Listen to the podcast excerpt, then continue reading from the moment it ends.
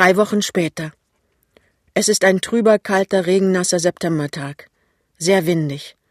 Drei Wochen später schließt Pinneberg langsam die Außentür der Geschäftsstelle seiner Angestelltengewerkschaft.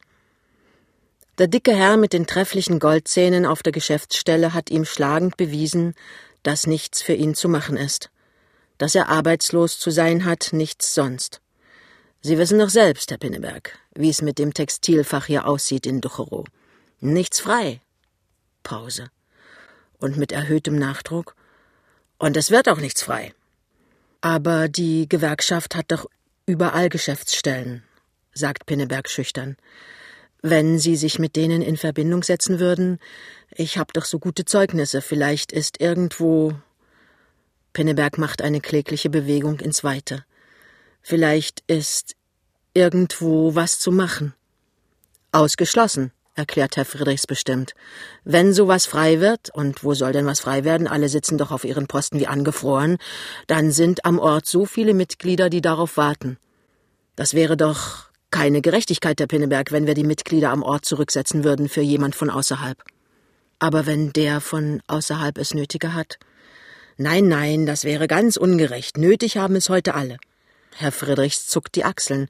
Ein richtiger, ausgebildeter Buchhalter sind Sie ja nicht, Herr Pinneberg, wenn Sie auch ein bisschen bei Kleinholz da reingerochen haben. Und die DAG ist auch sehr gegen solche Sachen.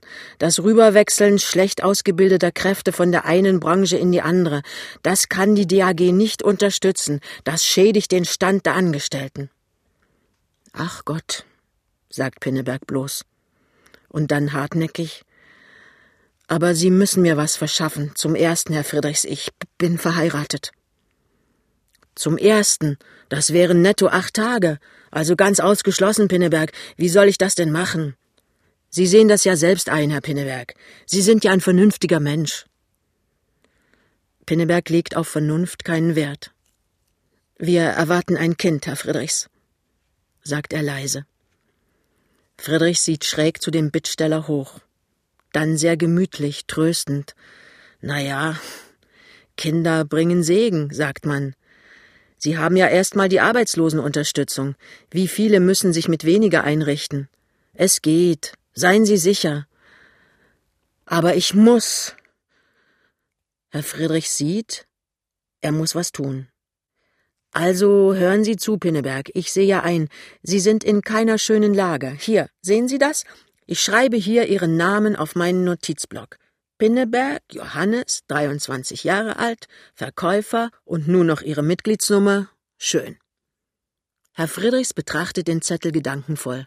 Den Zettel, den leg ich hier neben mein Tintenfass, sehen Sie?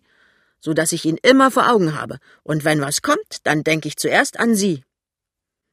Pinneberg will was sagen. Also ich behandle Sie bevorzugt, Herr Pinneberg. Es ist ja eigentlich ein Unrecht gegen die anderen Mitglieder, aber ich verantworte es. Ich tu das, weil Sie in so schlechter Lage sind. Pinneberg geht durch die Straßen Ducheros. Er hat ein festes Ziel. Geradewegs marschiert Pinneberg in Bergmanns Laden. Geradewegs in das kleine, dunkle Vogelbauer, das einfach vom Laden abgeschlagen ist. Und wirklich sitzt der Chef da und zieht einen Brief auf der Kopierpresse ab. Das macht man noch bei Bergmann. Nanu, Pinneberg, sagt Bergmann. Ist Leben noch frisch? Herr Bergmann, sagt Pinneberg atemlos. Ich bin ein Riesenkamel gewesen, dass ich von Ihnen fort bin. Ich bitte um Entschuldigung, Herr Bergmann, ich will auch gerne immer die Post holen. Halten Sie ein, ruft Bergmann. Reden Sie keinen Stuss, Herr Pinneberg. Was Sie gesagt haben, habe ich nicht gehört, Herr Pinneberg. Sie haben nicht nötig, mich um Verzeihung zu bitten. Ich stell Sie doch nicht wieder ein. Herr Bergmann. Reden Sie nicht, betteln Sie nicht. Nachher schämen Sie sich nur, dass Sie gebettelt haben, und es ist umsonst gewesen. Ich stell Sie nicht wieder ein. Herr Bergmann, Sie haben damals gesagt, Sie wollten mich einen Monat zappeln lassen, bis Sie mich wieder einstellen. Das habe ich gesagt, Herr Pinneberg, recht haben Sie. Und leid tut mir das, dass ich Ihnen sowas gesagt habe. Ich hab's im Zorn gesagt, weil Sie so ein ordentlicher Mensch sind, ein gefälliger Mensch, bis auf die Post. Und gehen zu solchem Saufaus und Schürzenjäger. Aus Zorn habe ich's gesagt. Herr Bergmann, fängt Pinneberg wieder an, ich bin jetzt verheiratet, wir kriegen ein Kind. Kleinholz hat mir gekündigt. Was soll ich machen? Sie wissen, wie es hier ist in Ducherow. Arbeit gibt's nicht. Stellen Sie mich wieder ein. Sie wissen, ich verdiene mein Geld. Ich weiß, ich weiß. Er wiegt den Kopf. Stellen Sie mich wieder ein, Herr Bergmann, bitte. Der kleine hässliche Jude, mit dem der Herrgott bei seiner Erschaffung nicht sehr gnädig verfahren ist, wiegt mit dem Kopf. Ich stell sie nicht ein, Herr Pinneberg, und warum? Weil ich sie nicht einstellen kann. Oh, Herr Bergmann, Ehe ist keine leichte Sache, Herr Pinneberg. Sie haben früh angefangen damit. Haben Sie eine gute Frau? Herr Bergmann, ich sehe es, ich sehe es. Möge sie auch gut sein auf die Dauer. Hören Sie, Pinneberg, was ich Ihnen sage, ist die reine Wahrheit. Ich möchte Sie einstellen, aber ich kann nicht. Die Frau will nicht. Sie hat sich empört über Sie, weil Sie ihr gesagt haben, Sie haben mir nichts zu sagen. Sie verzeiht es Ihnen nicht. Tut mir leid, Herr Pinneberg. Pinneberg geht langsam fort. Es ist der 26. September geworden, ein Freitag. Und an diesem Freitag ist Pinneberg wie jetzt noch üblich auf dem Büro. Lämpchen aber macht sauber. Und als sie da nun so rumbastelt, klopft es an die Tür und sie sagt herein, und der Postbote kommt und sagt, Wohnt hier Frau Pinneberg? Das bin ich. Hier ist ein Brief für Sie. Müsste ein Schild draußen an der Tür sein. Ich kann das nicht riechen. Lämpchen aber steht da mit ihrem Brief in der Hand, einem großen Briefumschlag. Lila Farben, mit einer großen, krakeligen Hand. Es ist der erste Brief, den Lämpchen in ihre Ehe bekommt, mit dem Platzern schreibt sie sich nicht. Dieser Brief kommt auch nicht aus Platz. Dieser Brief kommt aus Berlin. Und als Lämpchen ihn umdreht, steht sogar ein Absender darauf. Genauer eine Absenderin. Mia Pinneberg, Berlin NW 40, Spenerstraße 92 2. Die Mutter vom Jungen. Mia. Nicht Marie, denkt Lämmchen. Den Brief aber macht sie nicht auf. Sie legt ihn auf den Tisch. Und während sie weiter reinmacht, sieht sie manchmal zu ihm hin. Da liegt er und bleibt liegen, bis der Junge kommt. Mit dem wird sie ihn gemeinsam lesen, das ist das Beste. Aber plötzlich tut Lämmchen das Staubtuch fort. Sie hat eine Vorahnung. Es ist eine große Stunde, sie ist dessen gewiss. Sie läuft ganz schnell in die Küche der Scharrenhöfer und wäscht sich unter der Leitung die Hände ab. Die Scharrenhöfer sagt irgendetwas zu ihr, und Lämmchen sagt mechanisch ja, hat aber nichts gehört. Sie ist schon vor dem Spiegel, richtet sich das Haar, ob sie auch ein bisschen nett aussieht. Und dann setzt sie sich in den Sofawinkel mit dem verbotenen energischen Rucks, die Federmache, ai, jupp, und nimmt den Brief und macht ihn auf. Und liest ihn. Sie begreift etwas langsam. Sie liest ihn zum zweiten Mal. Liebe Schwiegertochter, genannt Lämmchen, der Junge ist natürlich noch immer genauso töricht und du wirst deine liebe Last mit ihm haben. Was für ein Unsinn, dass er, den ich so gut habe ausbilden lassen, in Düngemitteln arbeitet. Er soll sofort hierher kommen und am 1. Oktober eine Stellung im Warenhaus von Mandel antreten, die ich ihm besorgt habe. Für den Anfang wohnt ihr bei mir. Gruß eure Mama.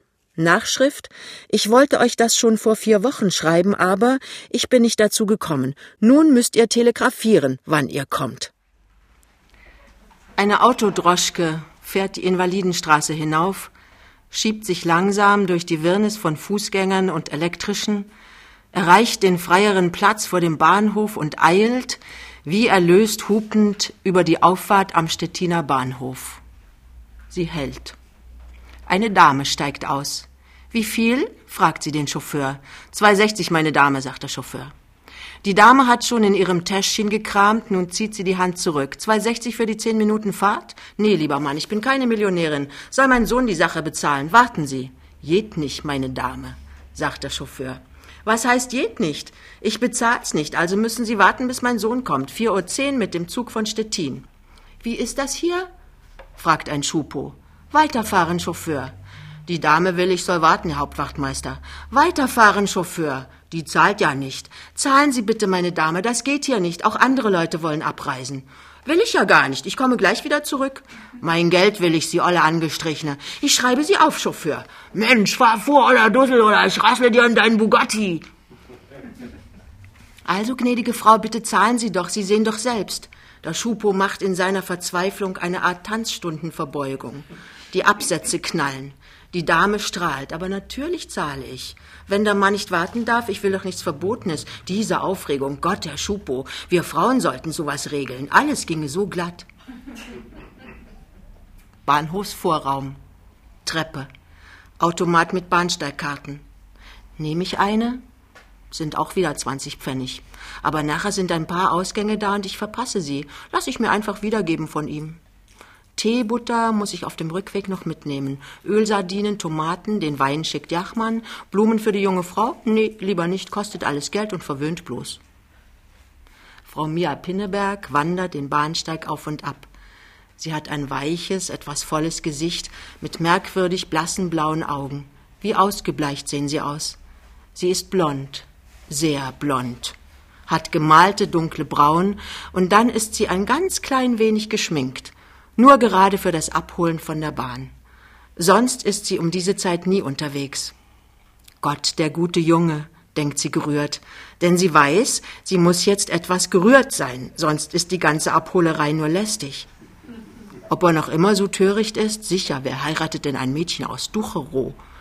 Und ich könnte so nett was aus ihm machen. Wirklich gut könnte ich ihn gebrauchen. Seine Frau, helfen kann sie mir, wenn sie ein Puttchen ist. Wenn sie ein Puttchen ist, erst recht, gerade wenn sie ein Puttchen ist. Jachmann sagt immer, mein Haushalt ist viel zu teuer. Vielleicht schaffe ich die Möller ab. Mal sehen. Gott sei Dank der Zug. Guten Tag sagt sie strahlend. Siehst glänzend aus, mein Junge. Kohlenhandel scheint eine gesunde Beschäftigung. Du hast nicht mit Kohlen gehandelt? Warum schreibst du es mir dann? Ja, gib mir ruhig einen Kuss. Mein Lippenstift ist kussecht. Du auch, Lämmchen. Dich habe ich mir nun allerdings ganz anders vorgestellt. Sie hält Lämmchen in Armeslänge von sich. Nun, Mama? fragt Lämmchen lächelnd. Was hattest du denn gedacht? Ach, weißt du, vom Lande und Emma heißt du und Lämmchen nennt er dich. Ihr sollt ja im Pommern noch Flanellunterwäsche tragen. Nein, Hans, wie du das fertiggebracht hast. Dies Mädchen und Lämmchen, eine Walküre ist das, hohe Brust und stolzer Sinn. Oh Gott, nun werd bloß nicht rot, sonst denk ich gleich wieder Ducherow. Aber gar nicht werd ich rot, lacht Lämmchen. Natürlich habe ich eine hohe Brust und einen stolzen Sinn habe ich auch, heute besonders. Berlin, Mandel, und so eine Schwiegermutter. Nur Flanell. Flanell habe ich nicht. Ja, apropos Flanell, wie ist es denn mit euren Sachen? Am besten ihr lasst die durch die Paketfahrt kommen. Oder habt ihr Möbel? Möbel haben wir noch nicht, Mama. Zum Möbel anschaffen sind wir noch nicht gekommen. Eilt auch nicht. Ihr kriegt bei mir ein fürstlich möbliertes Zimmer. Ich sag euch kuschelig. Geld ist besser als Möbel. Hoffentlich habt ihr recht viel Geld. Woher denn? brummt Pinneberg. Woher sollen wir denn was haben? Was zahlt Mandel denn? Wer? Mandel? Na, das Warenhaus Mandel, wo ich Stellung hab. Hab ich Mandel geschrieben? Das wusste ich gar nicht mehr. Musst du heute Abend mal mit Jachmann sprechen, der weiß das alles. Jachmann? Also nehmen wir schon ein Auto. Ich habe heute Abend eine kleine Gesellschaft, sonst wird mir das reichlich spät. Lauf doch, Hans, da ist der Schalter von der Paketfahrt. Und Sie sollen nicht vor elf schicken. Ich mag nicht, dass bei mir vor elf geklingelt wird. Die beiden Frauen sind einen Augenblick allein. Du schläfst gern lange, Mama? fragt Lämmchen. Natürlich, du etwa nicht? Jeder vernünftige Mensch schläft gern lange. Ich hoffe, du kriechst nicht schon um acht in der Wohnung rum. Natürlich schlafe ich gern lange, aber der Junge muss ja rechtzeitig ins Geschäft. Der Junge? Welcher Junge? Ach so, der Junge. Du sagst Junge, ich sag Hans. Wirklich heißt er ja Johannes. Das hat der Olle Pinneberg noch gewollt, der war so. Deswegen brauchst du aber doch nicht so früh aufzustehen. Das ist so ein Aberglaube von den Männern. Die können sich ihren Kaffee ganz gut alleine kochen und ihre Stullen selbst schmieren. Sag ihm nur, dass er ein bisschen leise ist. Früher war er immer schrecklich rücksichtslos. Bei mir nie, sagt Lämmchen entschieden. Bei mir ist er immer der rücksichtsvollste Mensch von der Welt. Wie lange verheiratet? rät nicht Lämmchen. Ach was, Lämmchen, ich muss mal sehen, wie ich dich nenne. Alles erledigt, mein Sohn? Also Auto. Spener Straße 92, sagt Pinneberg zum Chauffeur. Und als sie sitzen, du gibst heute eine Gesellschaft, Mama? Doch nicht. Er pausiert. Na was? ermuntert die Mama. Genierst du dich? Euch zu ehren, wolltest du sagen, nicht wahr? Nein, mein Sohn. Erstens habe ich für sowas kein Geld und zweitens ist es gar keine Gesellschaft, sondern ein Geschäft. Nur ein Geschäft. Du gehst abends nicht mehr, aber Pinneberg fragt wieder nicht zu Ende. Oh Gott, Lämmchen, ruft seine Mutter verzweifelt aus. Wie komme ich zu dem Jungen? Nun geniert er sich schon wieder. Er will mich fragen, ob ich nicht mehr in die Bar gehe. Wenn ich 80 bin, wird er mich das noch fragen. Nein, mein Sohn, schon viele Jahre nicht mehr. Dir hat er doch sicher auch erzählt, dass ich in die Bar gehe, dass ich ein Barmädchen bin. Na, hat er nicht? Erzähl schon. Ja, er hat sowas sagt Lämmchen zögernd. Also, sagt Mama Pinneberg triumphierend, weißt du, mein Sohn Hans läuft sein halbes Leben lang herum und weidet sich und andere an seiner Mutter Lasterhaftigkeit. Ordentlich stolz ist er auf seinen Kummer. Ganz glücklich, unglücklich wäre er erst, wenn er auch unehelich wäre. Aber da hast du kein Glück, mein Sohn. Du bist ehelich und treu bin ich dem Pinneberg auch gewesen. Ich Schaf. Na, erlaube mal, Mama, protestiert Pinneberg. Oh Gott, ist das schön, denkt Lämmchen. Das ist ja alles viel besser, als ich gedacht habe. Sie ist ja gar nicht schlimm. Also pass auf, Lämmchen, wenn ich nur erst einen anderen Namen für dich wüsste. Mit der Bar war das ganz anders. Erstens ist es schon mindestens zehn Jahre her. Und dann war es eine ganz große Bar mit vier oder fünf Mädchen und einem Mixer. Und weil die immer Schmuh mit den Schnäpsen machten und falsch anschrieben und die Flaschen stimmten nie am Morgen, da hab ich den Posten angenommen. Aus Gefälligkeit für den Besitzer. Eine Art Aufsicht war ich. Repräsentation. Und natürlich habe ich auch manchmal mit den Gästen, die ich kannte, ein Glas Sekt getrunken. Schnaps, sagt Pinneberg finster. Einen Likör trinke ich auch mal. Wird deine Frau auch trinken? Meine Frau trinkt überhaupt keinen Alkohol. Klug bist du, Lämmchen. Die Haut wird lange nicht so schlaff und für den Magen ist es auch besser. Und dann nehme ich zu von dem Likör. Ein Grauen. Und was ist das für eine Geschäftsgesellschaft, die du heute hast? fragt Pinneberg. Sieh ihn dir an, Lämmchen. Wie ein Untersuchungsrichter. So war er schon mit 15. Mit welchem Herrn hast du Kaffee getrunken? Es lag ein Zigarettenstummel im Aschenbecher. Ich hab einen Sohn. Aber du hast ja selbst von der Gesellschaft angefangen, Mama.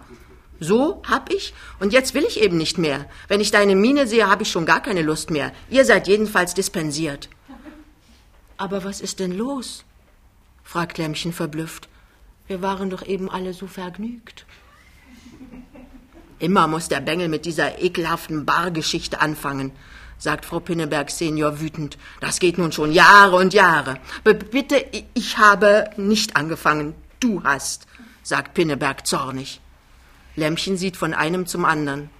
Diesen Ton kennt sie bei ihrem Jungen nicht. Und wer ist Jachmann? fragt Pinneberg ungerührt von all diesen Ergüssen, und seine Stimme klingt gar nicht nett. Jachmann? fragt Mia Pinneberg und ihre blassen Augen funkeln gefährlich. Jachmann, das ist mein augenblicklicher Liebhaber, mit dem gehe ich schlafen. Das ist ein augenblicklich stellvertretender Vater, mein Sohn Hans. Vor dem hast du Ehrfurcht zu haben. Sie schnauft. Oh Gott, da ist mein Delikatessengeschäft. Halt, Chauffeur, warten. Und schon ist sie aus dem Wagen. Frau Pinneberg öffnete die Tür eines Zimmers und sagte triumphierend, also, das ist nun euer Zimmer. Dies war für wahr fürstlich. Auf einer Stufe stand das Bett, ein breites Bett, vergoldetes Holz mit Putten, rote seidene Steppdecken, irgendein weißes Fell auf der Stufe, ein Baldachin darüber, ein Paradebett, ein Prunkbett. Oh Gott, rief Lämmchen auch in dieser ihrer neuen Wohnung. Dann sagte sie sacht, aber das ist viel zu fein für uns. Wir sind ganz kleine Leute. Es ist ganz echt, sagt Frau Pinneberg stolz. Louis Seize. Oder Rokoko. Ich weiß nicht mehr, das müsst ihr Jachmann fragen, der hat es mir geschenkt. Geschenkt, denkt Pinneberg, schenkt ihr Betten. Ich hab's bisher immer vermietet, fährt Frau Mia Pinneberg fort. Es sieht ja glänzend aus, aber so richtig bequem ist es doch nicht. Meistens an Ausländer. Mit dem kleinen Zimmer drüben zusammen habe ich 200 dafür bekommen im Monat. Aber wer zahlt das heute noch? Wir rechnen es euch für 100. 100 Mark? Kann ich unmöglich für Miete ausgeben, Mama, erklärt Pinneberg. Aber warum nicht? 100 Mark ist doch nicht viel für so ein elegantes Zimmer. Das Telefon könnt ihr auch mit benutzen.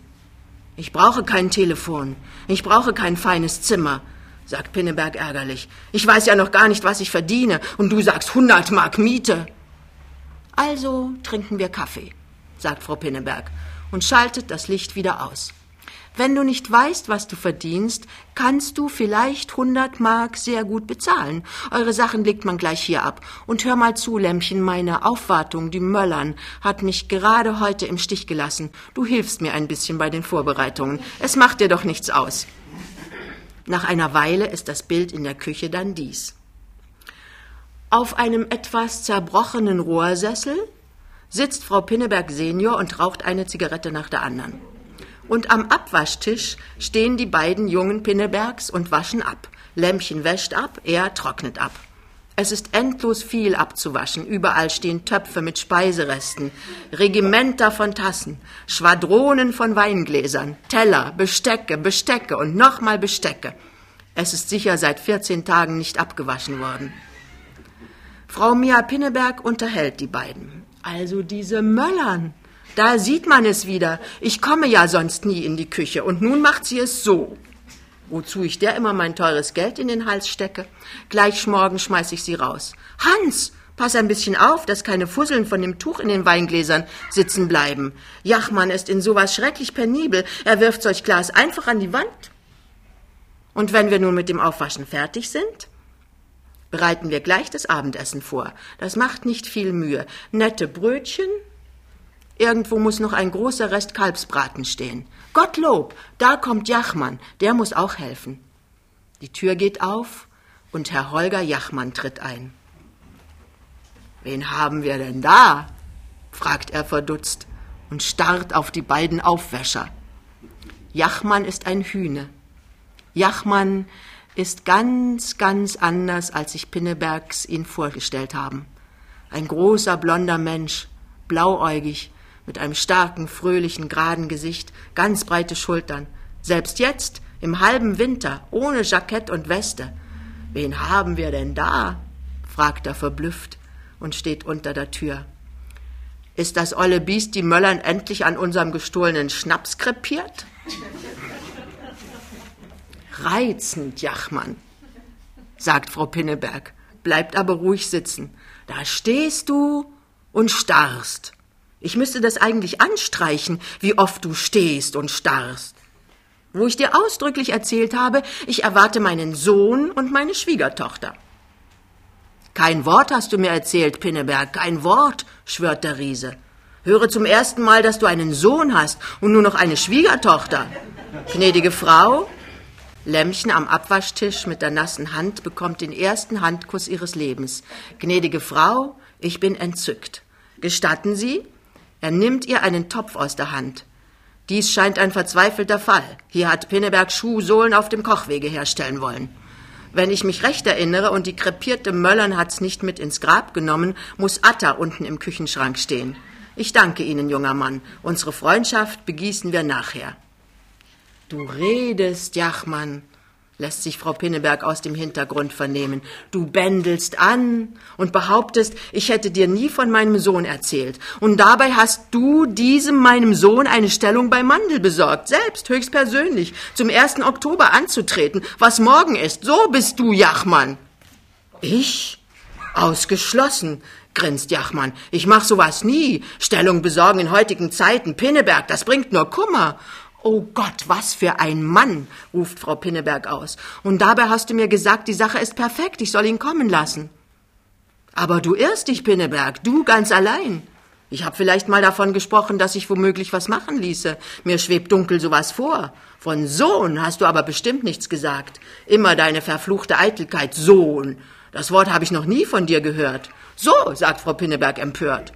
Und dass ich was von perfekt gesagt haben soll, ich bin so minutiös in meinen Geschäften, ich bin der ordentlichste Mensch in der Welt, ich bin der reine Pedant, also ausgeschlossen ist das. Ich bin erst vorgestern mit Lehmann von Mandel zusammen gewesen, das ist da der Personalchef. Der hätte mir doch ein Wort gesagt. Nee, Pinneberg, da hast du wieder mal Luftschlösser gebaut. Die beiden jungen Pinnebergs haben schon längst mit Aufwaschen Schluss gemacht. Sie stehen da und sehen von einem zum anderen. Zur Mama, vom Hühnen einfach als Pinneberg angesprochen und zu dem Riesen Jachmann, der mit schöner Ruhe alles von sich wegredet und nun den Fall für erledigt ansieht, für gänzlich erledigt. Aber da ist Johannes Pinneberg. Der Jachmann ist ihm Schnurz. Den beachtet er gar nicht. Den kann er schon gar nicht riechen, der kohlt ja, denkt er. Aber er macht drei Schritte auf die Mutter zu und sagt sehr weiß und ein wenig stockend, aber sehr deutlich Mama, soll das heißen, dass du uns aus Ducherow hast kommen lassen und das viele Reisegeld hast ausgeben lassen, bloß auf einem blauen Dunst hin? Bloß weil du dein Fürstenbett gerne für hundert Mark vermietet hättest? Junge, ruft Lämmchen. Aber der Junge fährt immer fester fort. Und bloß weil du jemand zum Aufwaschen brauchst? Wir sind arme Leute, Lämmchen und ich. Wahrscheinlich kriege ich hier nicht mal Arbeitslosenunterstützung. Und was? Was? Plötzlich fängt er an zu schlucken. Was in aller Welt sollen wir jetzt tun? Er sieht sich in der Küche rundum. Nun, nun, nun, sagt die Mama, weine man bloß nicht. Zurückfahren nach Ducherow könnt ihr immer noch. Und das habt ihr ja gehört und du auch, Lämmchen, dass ich an der ganzen Sache unschuldig bin, dass das wieder dieser Mensch, der Jachmann, verbummelt hat. Ja, wenn man auf ihn hört, ist alles perfekt und er der ordentlichste Mensch unter der Sonne. Aber in Wirklichkeit? Wie er dasteht. Ich wette, er hat vergessen, dass heute Stoßschussens drei Holländer bringen und dass er den Müllensiefen auffordern sollte und die Claire und die Nina. Und neue Ekarte-Karten solltest du auch mitbringen. Da hören Sie's, sagt der Riese triumphierend. So ist Pinneberg. Von den drei Holländern hat sie mir erzählt und dass ich die Mädels bestellen soll, aber kein Wort von Müllensiefen. Was brauchen wir übrigens Müllensiefen? Was Müllensiefen kann, kann ich schon lange. Und die EKT-Karten, mein Schätzchen? fragt Frau Pinneberg lauernd. Hab ich, hab ich. Stecken in meinem Paletot. Ich denke wenigstens, sie müssen drin stecken, wenn ich ihn angezogen habe. Ich will auch gleich mal auf dem Flur nachsehen. Herr Jachmann, sagt plötzlich Lämmchen und tritt ihm in den Weg. Hören Sie einen Augenblick zu. Sehen Sie, für Sie ist das gar nichts, dass wir keine Stellung haben. Sie können sich wahrscheinlich immer helfen. Sie sind viel klüger als wir. Hörst du, Pinneberg? ruft Jachmann sehr befriedigt. Aber wir sind ganz einfache Menschen und wir sind sehr unglücklich, wenn mein Junge keine Stellung hat. Und darum bitte ich Sie, wenn Sie es können, dann tun Sie es. Dann besorgen Sie uns eine. Kleine junge Frau, sagt der große Mann mit Nachdruck, wissen Sie, ich mache es. Ich besorge Ihrem Jungen da eine Stellung. Was soll's denn sein? Wie viel muss er denn verdienen, damit Sie leben können? Aber das weißt du doch alles ganz gut, lässt sich Frau Pinneberg vernehmen. Verkäufer bei Mandel, Herrenkonfektion. Bei Mandel? Mögen Sie denn das in so einer Knochenmühle? fragt Jachmann und kneift die Augen ein. Außerdem glaube ich nicht, dass er da mehr als 500 monatlich kriegt. Du bist verrückt, sagt Frau Pinneberg. Verkäufer mit 500. 200. 250 höchstens. Und auch Pinneberg nickt dazu. Na also, sagt der Riese erlöst. Dann lassen Sie doch den Quatsch. Nee, wissen Sie, ich werde mal mit dem Manasse reden. Wir machen Ihnen einen feinen kleinen Laden auf im alten Westen, irgendwas ganz Ausgefallenes, auf das kein Mensch kommt. Ich gründe Sie, junge Frau. Ich gründe Sie groß. Nun hör schon auf, sagt Frau Pinneberg ärgerlich. Von deinen Gründungen habe ich wirklich die Nase voll. Und Lämmchen sagt, nur die Stellung, Herr Jachmann nur die Stellung zum Tarifgehalt. Und wenn's weiter nichts ist, sowas habe ich schon hundertmal eingerenkt, also bei Mandel gehe ich einfach zum ollen Lehmann. Der ist so dusselig, dass er sich freut, wenn er einem einen Gefallen tun kann. Aber Sie dürfen es nicht vergessen, Herr Jachmann. Es muss sofort sein. Morgen spreche ich mit ihm. Übermorgen fängt Ihr Mann an, Ehrenwort. Also wir danken Ihnen, Herr Jachmann. Wir danken Ihnen sehr. Alles in Ordnung, junge Frau, alles in schönster Ordnung. Und nun will ich doch wirklich nach den verfluchten EKT-Karten. Ich möchte schwören, ich habe den Überzieher angezogen, wie ich von Haus weg bin. Und dann habe ich ihn sicher hängen lassen. Wo weiß der Himmel? Immer im Herbst derselbe Kram. Ich gewöhne mich nicht, ich denke nicht an das Ding. Ich lasse es hängen. Und im Frühjahr ziehe ich immer fremde Überzieher an. Jachmann verschwindet auf dem Flur.